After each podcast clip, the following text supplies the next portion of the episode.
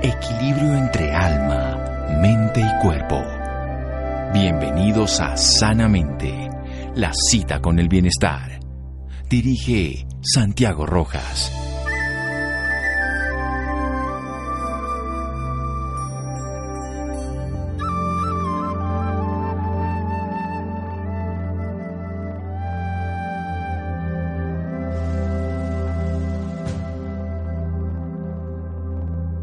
La cultura de una nación reside en los corazones y las almas de su gente. Mahatma Gandhi. Buenas noches, estamos en Sanamente de Caracol Radio.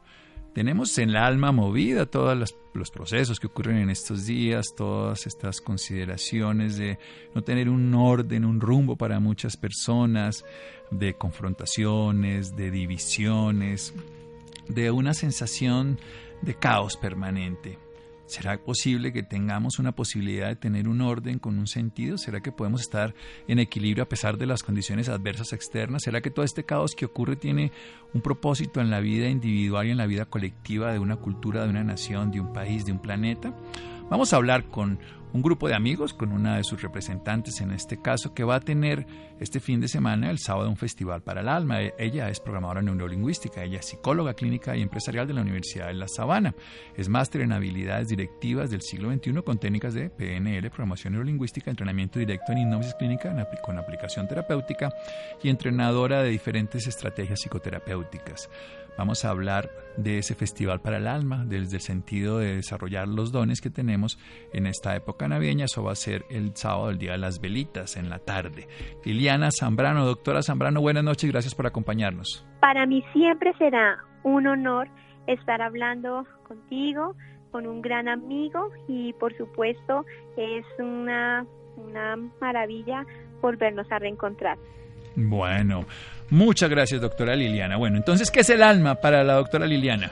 Y para el doctor Armando, que también es, es su partner en todo este proceso, el doctor Armando Solarte, que ha desarrollado la psiconeuroinmunoterapia, como ya la parte médica en ACELLA, que es una asociación dedicada al crecimiento integral del ser humano, para manejo de salud, de enfermedad, en fin. Entonces, ¿cómo ven ustedes ese, ese concepto? Porque si dicen que es un festival para el alma, veremos a saber qué es el alma. Bueno, el alma lo vamos a contestar con una metáfora. Eso. Entonces nosotros somos una frutita, haga de cuenta que nosotros somos un melón, eh, una papaya, una, una fruta carnosa y en el centro está la semillita. El cuerpo físico de nosotros sería esa semillita y la carnosidad sería el alma. El alma siempre es la expresión más, más grande del ser humano, es mucho más grande que el cuerpo, que la mente, que el pensamiento, que las emociones. Y eh, a ella eh, es la que estamos haciendo honrando, prendiendo esas velitas ese 7 de diciembre, teniendo la mejor de las energías y soñando, porque la vida no puede dejar de dejarse de, soñar. No, hay que soñar, así lo hizo Julio Verne y salvo el, viaje del centro de la Tierra, todos sus sueños, que eran obras, en ese caso literarias, se convirtieron en realidad en el siguiente siglo y en este. Pero desde el punto de vista filosófico lo veo así, muchas personas ven el alma mm, como algo más eh, desde el punto de vista religioso. Pero ¿cómo podemos darle sentido particular a esa expresión más grande de nosotros que trasciende lo mental, lo emocional y lo físico? Básicamente me, me, me haces recordar, mi amigo, una meditación de Master Chua Koksui eh, en la que nos dice, mire, cuando esté en una situación difícil, difícil porque nosotros los humanos estamos en, en, experiencias complejas, eh, dígase estas palabras, no soy la mente, no soy los pensamientos, no soy las emociones, no soy el cuerpo, yo soy el alma, yo soy un hijo de Dios, una hija de Dios, yo estoy conectado con Dios, yo soy uno con Dios. Eso es el alma para nosotros, somos un reflejo de un ser hermosísimo, es una realidad que es palpable en cada uno de nosotros y que nuestra pequeña computadora cerebro pues no alcanza a entender la dimensión de esa palabra. Pero es como el aire, sin él no podemos existir. Aunque no lo vemos, lo respiramos en todo momento. Vamos a hacer un pequeño corte aquí en Sanamente de Caracol Radio. Síganos escuchando por salud. Ya regresamos a Sanamente. Bienestar en Caracol Radio. Seguimos en Sanamente.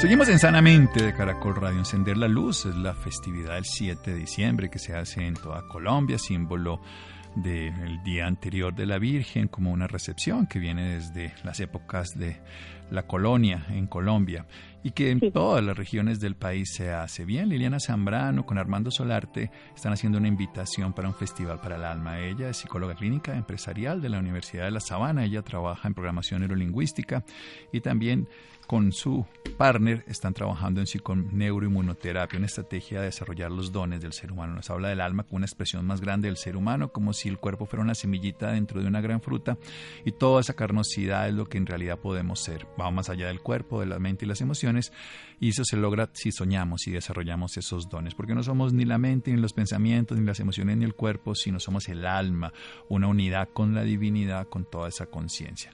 Entonces, bien, ya que sabemos que esa es la expresión natural del ser humano más completa y más compleja que la evidente, que es la física, ¿qué podemos hacer con ella?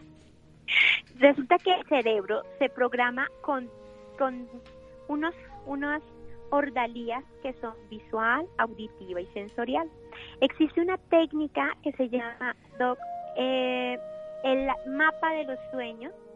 Se, tiene una técnica para hacer ese mapa de los sueños es una hoja amarilla. Quienes nos están escuchando, tomen apunte porque esto es una cosa maravillosa que podemos hacer ese 7 día de velitas, lo podemos repetir el 24, lo podemos hacer el 31, en lugar de colocarse los calzoncillos en la cabeza y salir corriendo a las 12, un poco extrañitos, cosas rituales que a veces... Bueno, los seres humanos vivimos de rituales para fijar algo que le damos valor, por eso hay rituales cuando alguien muere, y son los rituales funerarios, hay rituales cuando nos casamos. casamos. Sí, por supuesto. Son, eh, sí, sí, Freud, por supuesto, habló del, del inconsciente y Jung dijo, mira, los seres humanos somos símbolos entonces ese mapa de los sueños es un símbolo, uno más que podemos hacer en esta Navidad se toma la hoja amarilla de manera horizontal y vamos a pintar como Leonardo da Vinci nos dijo los sueños que tenemos, que son 10 10 áreas o 10 aspectos como proyecto también de vida. Entonces son el área familiar, la equilibra el área. Bueno, vamos despacio. Bueno, si quiere, las decimos todas y las desarrollamos, porque, o sea, usted nos está invitando a que lo hagamos, ya sea porque vayan al festival de la Luz, que nos va a regalar unas boletas, este, este Festival del Alma, por decirlo, el Festival de las Velitas para el Alma. Y nos dice, bueno, entonces tenemos 10 áreas, 10 aspectos de la vida. Recordemos que el cerebro se comunica a través, es como si estuviera ya guardado un rey, pero tiene sus vigías, que son los órganos sensoriales, lo visual, auditivo y lo sinestésico. Y nos habla que podemos hacer en una hojita amarilla horizontal 10 aspectos de la vida. El primero, el familiar, listo. El familiar. El familiar lo, lo equilibra la parte de los amigos la parte social. El espiritual lo equilibra la parte física. O sea, ah, estamos es haciendo que el uno se relaciona con el otro. Sí, como si estuviéramos haciendo una gran mandala, una gran mandala, en el que hay dos balancitas, una al lado izquierdo y una al lado derecho. Ah, por eso es que es horizontal, para que nos quepan bien cinco, ah, cinco del lado izquierdo y cinco del lado derecho.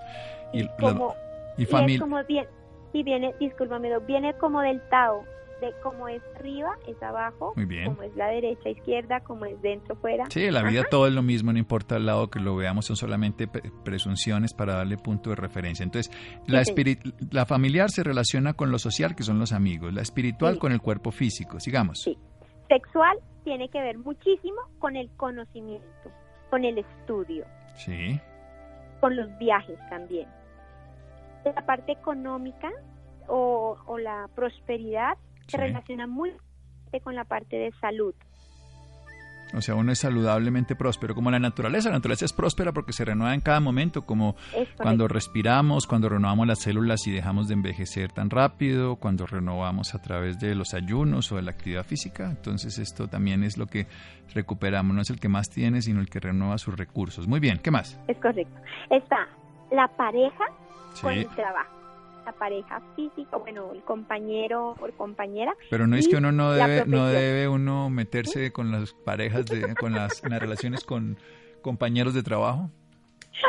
no, no, no, no. Es que una cosa son las parejas, compañeros, cómplices, compinches, y el éxito profesional, laboral eh, o técnico, eh, lo que la persona está experimentando en este momento, en este plan. Bueno. Entonces son 10 áreas que se correlacionan y el ejercicio es muy sencillo.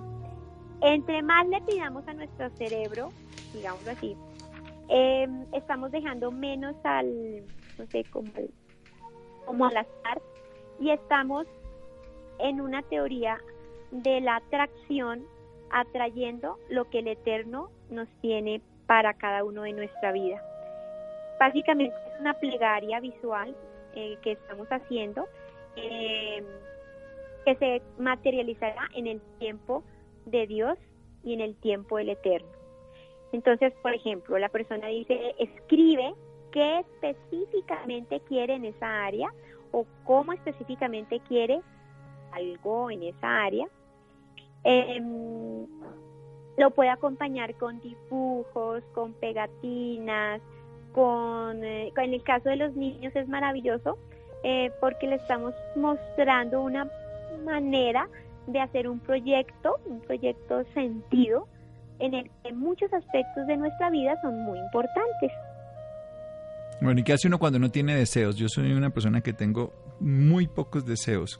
No es que no tenga, porque seguramente tengo, pero sí, yo empiezo a decir, bueno, yo qué voy a pedir para la familia, qué voy a pedir para los amigos, qué voy a pedir para lo espiritual y se me pone en blanco la, el pensamiento. Sí, no tengo ningún, no, no, no, se me ocurre nada particular. Entonces, ¿uno qué pediría, por ejemplo, para la familia? ¿Cómo serían los mm. deseos para eso? Por, ejemplo, tener una siempre mantener una muy buena relación con el papá, con la mamá. Pero eso hay que desearlo o eso hay que hacerlo, porque porque si uno lo desea. Hay que desearlo y hacerlo. Es decir, tengo que hacer un, un acto voluntario de conciencia, decir, es porque es que la vida es un ratico y uno no sabe si en un ratico ya el Eterno nos manda a llamar. Ah, bueno, sí, por eso es lo que tenemos, es lo que estamos haciendo ahorita, hablando en la radio y hace un segundo otra cosa y dentro de otro sí. Y por eso es que no deseo nada porque lo que estoy haciendo ya no lo estoy, yo no deseo porque estoy haciéndolo. Ay, mi doc, pero es que no todos tenemos ese grado de iluminación. no, eso no es iluminación, eso me parece ser práctico. Si uno desea, está pensando, pero bueno. Entonces vamos a hacer una... Yo por eso es que quiero entender cómo es lo de los deseos, porque... ¿Cómo es lo de los deseos? Los deseos es que los, los, los más terrenales de acá, por ejemplo, quieren un carro, un carro X. Sí. Entonces tiene que escribir cómo específicamente quiere el carro. Y eso lo pone supuestamente, eso lo pone uno supuestamente en qué área, porque el carro para la familia o para los amigos. O para todos. Ah, sí. Es una, es una cosa de la materia. Y entonces diría, es un juguete que quiero con todo mi corazón y eso de pronto me haría, como se me hace la vida un poco más llevadera.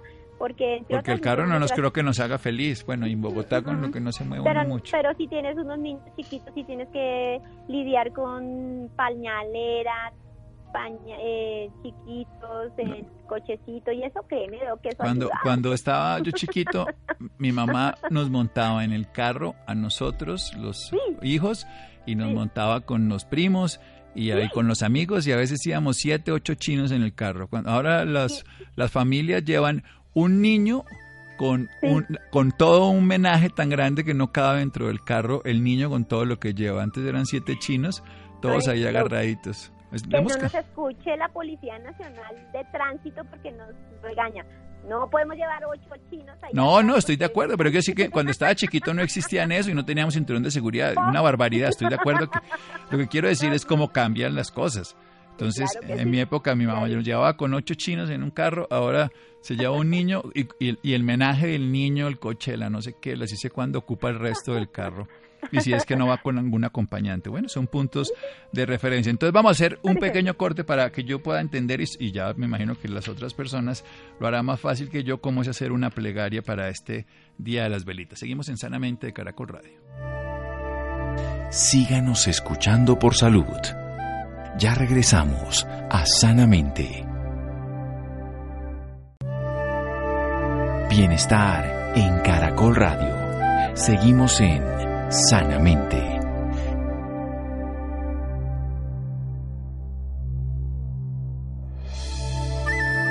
Seguimos en Sanamente de Caracol Radio. Nuestra invitada de hoy, Liliana Zambrano.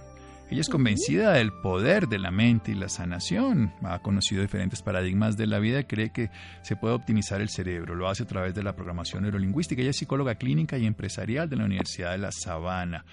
Junto a Armando Solarte, creador de la psiconeuroinmunoterapia y programas académicos de ACELLA, donde son dedicados al crecimiento personal integral, van a hacer un evento este sábado el Festival para el Alma, un festival donde van a desarrollar una estrategia para poder ya ver a cabo los sueños, porque hay que soñar, hay que soñar para poder desarrollar lo que somos. Somos más que nuestro cuerpo, esas semillitas dentro de una papayita. La papayita, la carnosidad, la totalidad de nuestra expresión, que nosotros le damos el sentido a la vida, porque no somos solamente la mente, los pensamientos, las emociones ni el cuerpo, sino somos una unidad espiritual en la vida, como una gota del océano que se disuelve y se funde en la totalidad del océano. Y ese mapa de los sueños nos enseña que son 10 aspectos de la vida de cualquier persona que nuestro cerebro puede dictaminar y decidir a través de unos sensores que son los visuales, auditivos y sinestésicos. Los 10 aspectos que nos pide que en una hojita de color amarillo de forma de ritual vamos a escribir 5 a un lado y 5 al frente que se van a relacionar en lo familiar con lo social de los amigos, en lo espiritual con el cuerpo físico, en lo sexual con el conocimiento, estudio y viajes, en lo económico que es la prosperidad, la generación, la capacidad de renovarse, frente a la salud y en la pareja frente al trabajo. Esos aspectos están integrados. ¿Por qué están integrados de esa manera, doctora? Pues mira, el, el mapa de los sueños o proyecto sentido eh, lo viene desarrollando mi profe John Grinder y su esposa Carmen Bostick Sancler y viene de estudios de antropología, de medicina, de psicología, de pedagogía, eh, y en el que leen el comportamiento humano y hay unas equivalencias. Alguna vez una persona me dijo, mira, ¿por qué una empresa, por ejemplo, como que vende cigarrillos y alcohol, eh, ¿por qué tiene que compensar y si te das cuenta en la mandala, en educación y a nivel físico, pues los daños que hacen estos, estos productos. Entonces en este plano, como dice, bueno, como este causa tanto daño, pues tiene que impuestos y, y servicio social altísimo, pues porque son productos que se sabe que hacen desajustes irreparables en el ser humano aunque son empresas económicamente muy prósperas. Pero son muy rentables, las, las, empresas más rentables venden cigarrillo, tabaco, ah, y, también venden alcohol en el mundo diferentemente y, además patrocinan muchas eh, empresas distintas, sí, no, no solamente sí, incluso en mi época cuando estaba chiquito, no sé si sigue siendo así, ya no lo sé, que se pagaban a los profesores con eso. Sí, todavía sigue siendo, hay unos, eh, tengo la posibilidad de de tener varios amigos en varios sectores y todavía sigue vigente que hay unas cifras importantes económicas que son orientadas para subsanar y ya se tiene como la cifra pues en ciencia que se debe reinvertir y, en esos por eso son las, los impuestos tan altos que deben pagar estas empresas y también sin contar las personas que están metidas en empresas de juego y azar.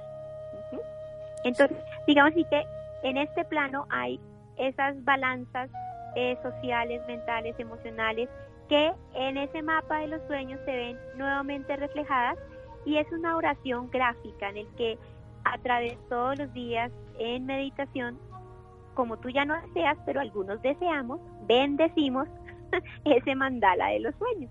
Entonces estamos pidiendo que sigamos teniendo una relación bonita con nuestras familias, parejas, eh, que entendamos que la enfermedad no es perdón, que la salud no es ausencia de enfermedad, sino es la capacidad que tenemos de equilibrio en nuestra vida. Eh, queremos seguir trabajando en la parte espiritual, bueno, que, que todas estas Ah, la idea es que uno hace, uno hace esta lista y entonces la mira todos los días y la reafirma. Yo lo que digo, yo seguramente deseo, muchos deseos no me doy cuenta, pero cuando, cuando pretendo algo no se lo pido a nadie, o sea, busco hacerlo, busco que se vuelva una realidad a través, si, si voy a conseguir un carro, pues busco trabajarlo, si quiero buscar salud, entonces como de una manera, duermo de otra manera, si quiero tener una buena relación de pareja, pues procuro escuchar más a mi pareja, entonces pues yo digo, si no, no, se lo pide al universo y entonces el universo se lo da. Sí, aunque si no lo queda Doc, sí, porque no solamente estamos diciéndole al cerebro, a esa corteza súper especializada, eh, frontal derecha e izquierda, sino que de manera inconsciente vamos a comenzar a hacer cosas para materializar esos mapas o proyectos sentidos.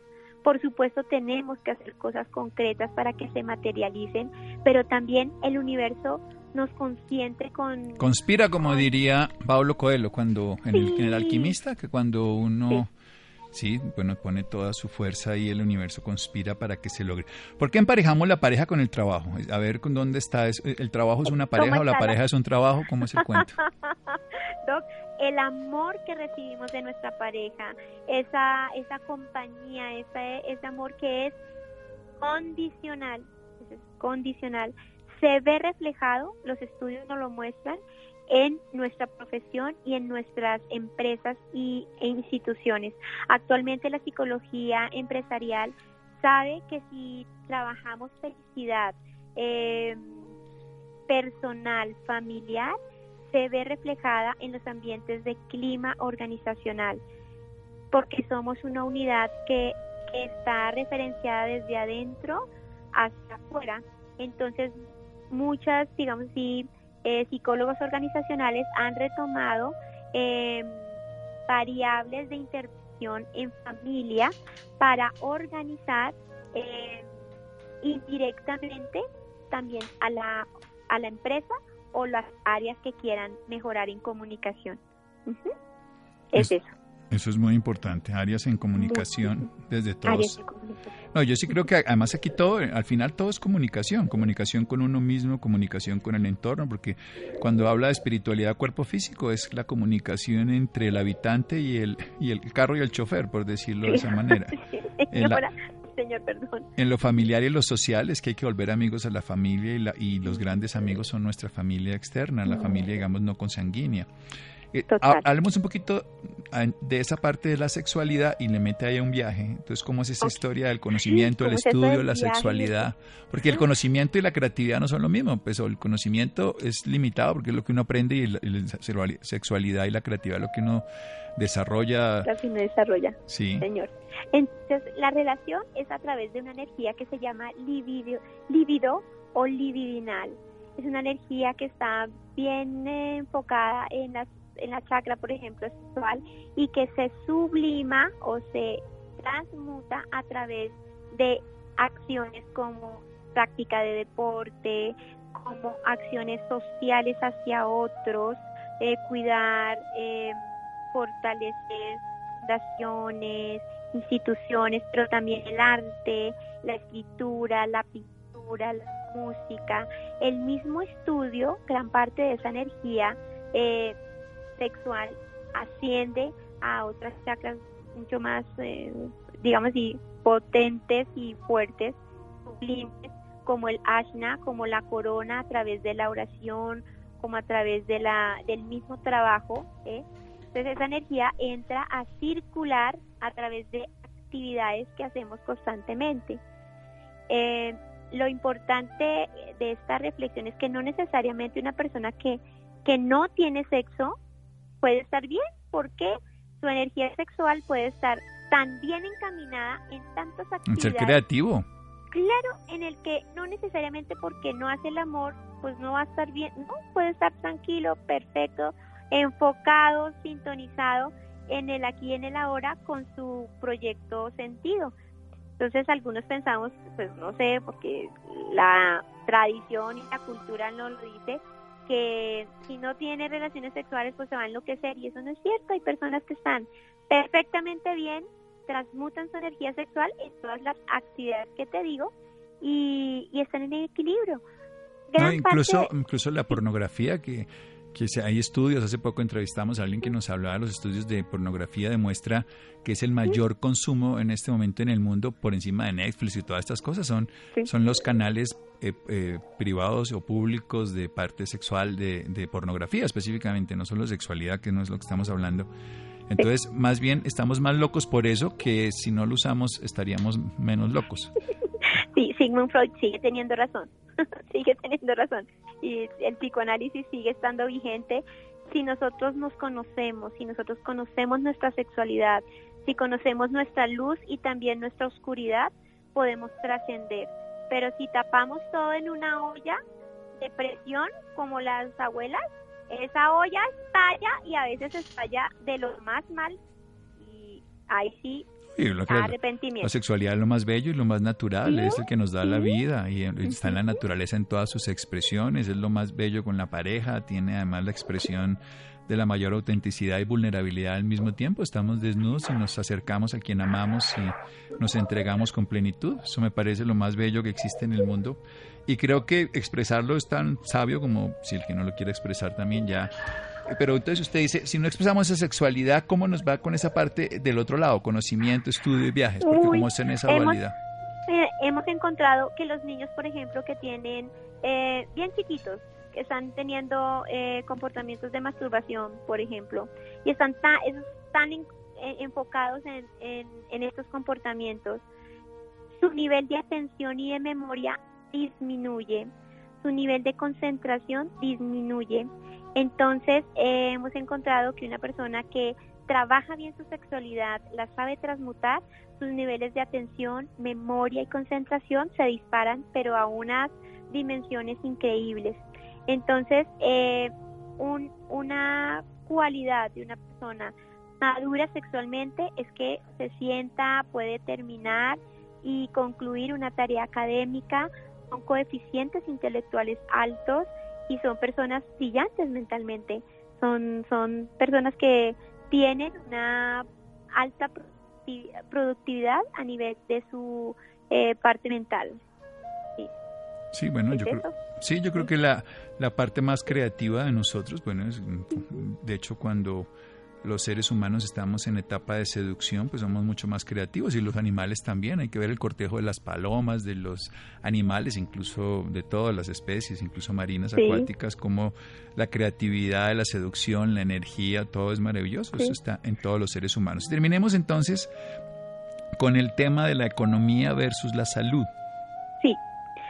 Es una energía física. Ellos lo, lo relacionan como eh, la economía son activos físicos como casa, carro, eh, dinero, eh, cosas físicas que tú puedes tocar, como también la salud. ¿Listo? La salud la tenemos o no, así, como de una manera muy absoluta ellos la relacionan. De tal manera que eh, algunas personas han conseguido entender lo que, lo que estamos reflexionando empresarios, sus líneas de negocio son tabaco, alcohol, eh, juegos de azar, como una manera de compensar el daño que tienen o que están haciendo, es a través del diezmo o de retribuir económicamente hacia el otro em,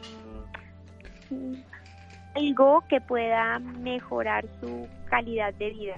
Bueno, o sea, es em, compartir para poder, además, eso también es de la prosperidad en todo sentido. Como hace la naturaleza, de una semilla salen muchos más frutos y esos frutos salen más semillas que se van a ir terminando y transformando. Se nos acaba el tiempo. Y háganos la invitación a las personas que quieran asistir, dónde tendrían que asistir al evento y los datos de ustedes, y ya que nos ofreció unas boletas para las personas que digan, escuchamos sanamente y les pidan las boletas a ustedes. Ay, muchas gracias, Doc. Los invitamos a que nos acompañen este día de las benditas en la tarde de 2 de la tarde a 6 de la tarde en el Colegio de las Carmelitas Misioneras ACEIA, A-S-E-I-A, 601 4999 Nos vas a encontrar en las redes Facebook, Instagram como Acella. Estamos reunidos para hacer una plegaria hermosa para materializar este mapa de los sueños, para hacer un antiquilla chakti, es decir, cuando uno quiere borrar algo negativo, lo debes escribir con una hoja blanca y tinta negra o tinta verde y eso borra y escribes las cosas como tristes que pasaron, las quemas. Eh, vamos a estar con músicos en vivo, vamos a estar eh, cantando, vamos a estar meditando eh, y por supuesto bajando vibración para esta Colombia linda que necesita esta luz maravillosa. Vamos a estar no solamente en Bogotá, vamos a estar en Bogotá, Medellín, Cali, Manizales, Ibagué, eso va a ser una correría Cartagena, vamos a estar por toda Colombia. Entonces, bueno, si están interesados, escríbanos a nuestros correos, a Sella, y les damos más información. Sí, bueno, a Sella 601-4999, las personas. Bogotá. En Bogotá, sí, exacto, interesados en este evento. Muchas gracias, doctora. Doc, muchas gracias. Es siempre un placer hablar con amigos y pasar una noche maravillosa de luces. ¿Sabes qué nos dice nuestra, nuestra maestra? Que cada luz que veamos en esta Navidad sea un alma que se ilumina más, que cada luz que veamos en esta Navidad sea un aspecto de nuestra alma que se ilumine más. Amigo, gracias por hablar de el Festival del Alma de esta Navidad. Muchas gracias. Bueno, Liliana, muchas gracias. Seguimos en Sanamente, que Colombia se ilumine para esos procesos oscuros que tenemos todos los días y poderlos ver con más claridad y hacer una transformación que tenga sentido, no remedios parciales, sino de fondo. Seguimos en Sanamente de Caracol Radio. Síganos escuchando por salud. Ya regresamos a Sanamente. Bienestar en Caracol Radio. Seguimos en Sanamente.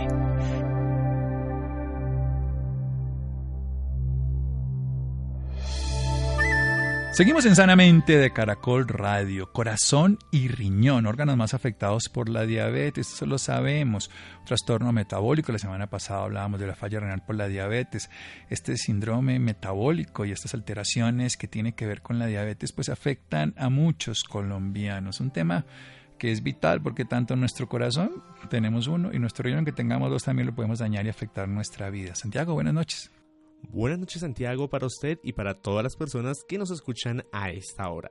La diabetes como trastorno metabólico es cada vez más común entre los colombianos según la encuesta ENSI 2015. Se puede llevar una vida normal con este padecimiento, sin embargo, son las complicaciones asociadas a la enfermedad las que disminuyen años y calidad de vida a quienes la padecen. Para hablarnos más sobre este tema, esta noche nos acompaña el doctor Oscar Rosero. Es médico cirujano general de la Escuela de Medicina Juan Corpas, con especialidad en medicina interna y endocrinología de la Universidad Militar Nueva Granada y experto en metabolismo y hormonas. Doctor Oscar Rosero, muy buenas noches y bienvenido a Sanamente.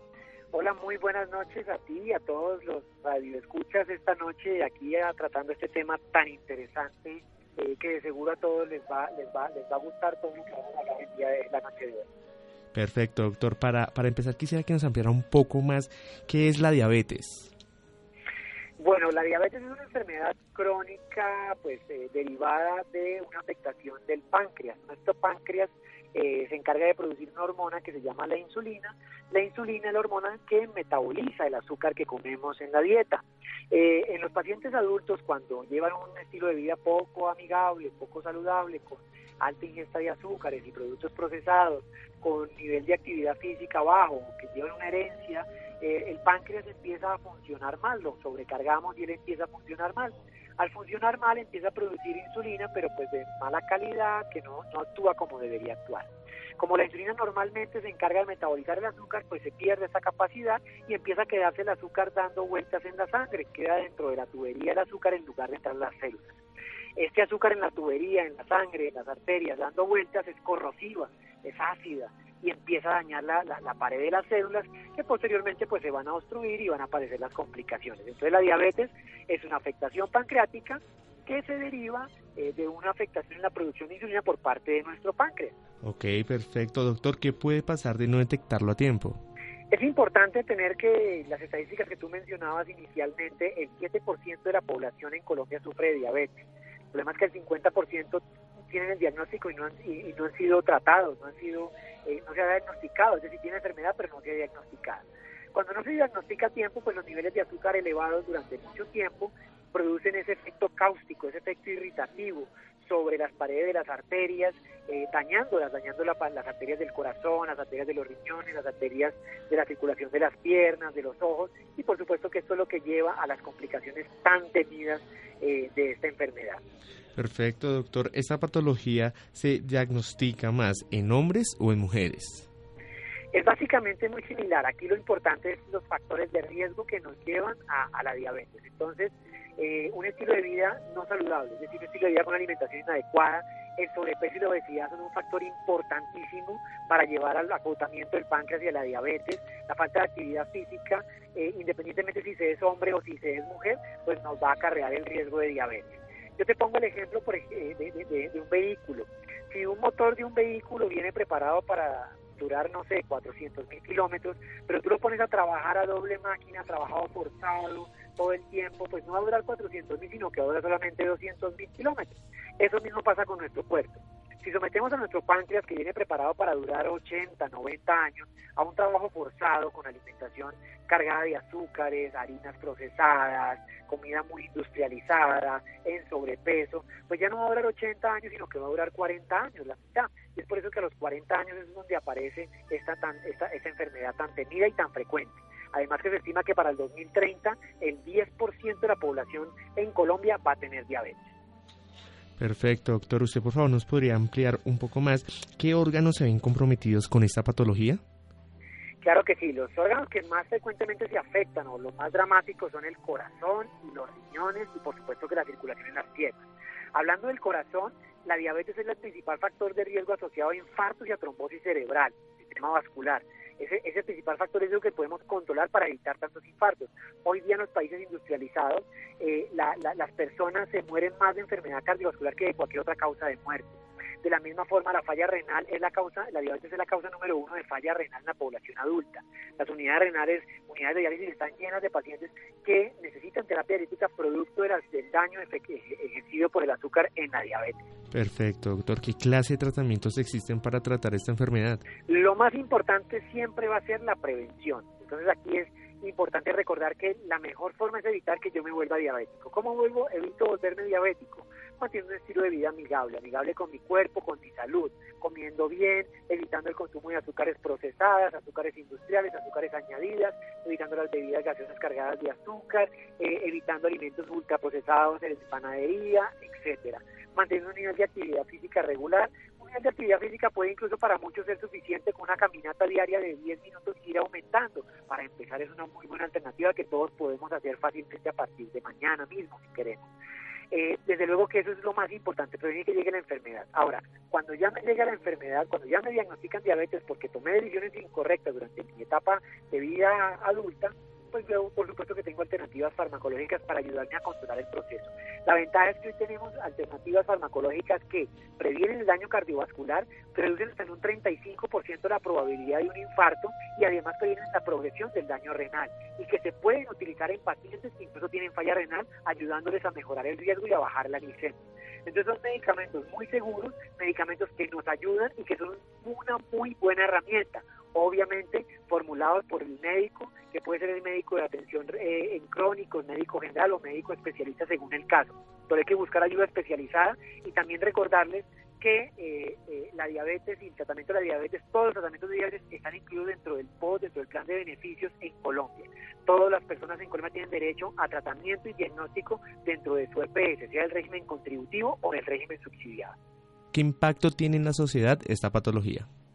Bueno, realmente es, dramático. Si tenemos en cuenta, por ejemplo, que eh, si, si, miran a su alrededor, en cada familia puede haber una persona con diabetes o en la vecindad puede haber una persona con diabetes. Una persona con diabetes que se encarga falla renal puede ser sometida a una diálisis. Una diálisis es un procedimiento que dura cuatro horas, tres veces por semana, quitan la capacidad de trabajo quitan la capacidad de respuesta de las personas, sin hablar de la neuropatía diabética que afecta la, capacidad de la marcha, el, el paño en la retina. Eh, la, la, diabetes es la causa número uno de pérdida de adición a nivel mundial. La diabetes es la causa número uno de amputaciones. Antiguamente en Colombia, por la época de la violencia, pues eran las minas antipersonas, pero hoy día se sabe que ya no existe tanto frecuencia de caída de personas en minas antipersonales como sí amputaciones por la diabetes. Entonces el impacto social es muy alto, el costo para las personas, aun cuando todos los tratamientos los reciben por cuenta del seguro, de todas formas el costo que implica ir al médico, las visitas, eh, eh, cuidarse mucho con la alimentación, pues obviamente es un costo muy alto que se puede evitar si, si evitamos que llegue la enfermedad o si la tratamos muy bien a tiempo. Perfecto, doctor. ¿Cuáles son los síntomas que nos ponen en la alerta de tener esta enfermedad? La diabetes es una enfermedad silenciosa en sus etapas iniciales, ya no da ningún síntoma. Yo sí tengo que tener en cuenta que si soy, tengo persona con, una persona con sobrepeso, obesidad, si soy sedentario y tengo historia familiar, tengo casi que todas las chances de volverme diabético después de los 40 años y debo estarme chequeando periódicamente mi nivel de azúcar. Si ya el paciente presenta síntomas es porque el nivel de azúcar ya está muy alto. Por ejemplo, si tiene el nivel de azúcar muy alto, empiezan a aparecer síntomas como orina frecuente, eh, mucha sed, eh, pérdida inexplicable de peso, visión borrosa, mareo y debilidad. Esos síntomas son inequívocos de que el azúcar está demasiado alto y hay que consultar inmediatamente por urgencia porque puede ser una, un caso grave de descompensación producto del azúcar que lo puede llevar a un coma diabético. Perfecto, doctor. ¿Desde qué edad y hasta qué edad se puede presentar esta patología? Bueno, tenemos dos tipos de diabetes. La diabetes infantil, que es la de los niños que tienen eh, una alteración en la cual el cuerpo crea defensas eh, eh, mal mal creadas, defensas contra las células del páncreas y las ponen a trabajar mal y, dejan de producir insulina, que es la diabetes tipo 1 de los niños. Y está la diabetes tipo 2, que es la de los adultos, la que aparece eh, en la etapa adulta, generalmente asociada a malos estilos de vida, aunque en algunas ocasiones puede también tener una carga genética. no hay ninguna edad para, para, para establecer el diagnóstico de diabetes. La diabetes se puede presentar desde niños pequeñitos hasta personas muy, muy adultas y siempre recordar que la importancia que tiene eh, eh, un adecuado estilo de vida, independientemente si tengo el diabetes, es clave que el 70% del manejo de la diabetes, el 70% del manejo de la, de la diabetes es un plan de alimentación, un plan de estilo de vida adecuado y saludable eh, al cual debemos adherir. Doctor, las personas interesadas en este tema, ¿dónde lo pueden contactar? Claro que sí, fíjate que yo manejo eh, en redes sociales, en Instagram, eh, mi perfil es arroba endocrino rosero, arroba endocrino rosero.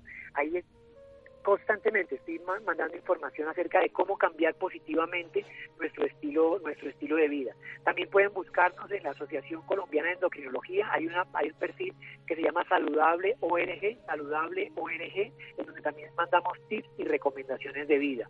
Pues ahí está la información, pueden buscarme en redes sociales como Instagram como Endocrino Rosero, Facebook como arroba doctor Oscar Rosero o en YouTube también tengo un canal lleno de información eh, arroba, eh, perdón, en YouTube eh, doctor Oscar Rosero también o Oscar Rosero MD eh, con videos informativos de cambios de estilo de vida fáciles, sencillos que todos pueden cumplir en su vida a día, en su vida diaria, sin necesidad por supuesto de cosas costosas, que cambios que pueden hacer fácilmente.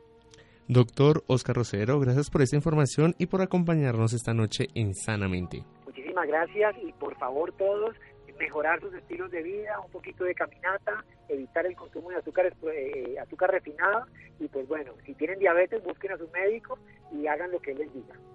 Gracias Santiago, gracias Jonathan, gracias Laura, Ricardo Bedoya y Jessy Rodríguez. Quédense con una voz en el camino con Ley Martín. Caracol piensa en ti. Buenas noches.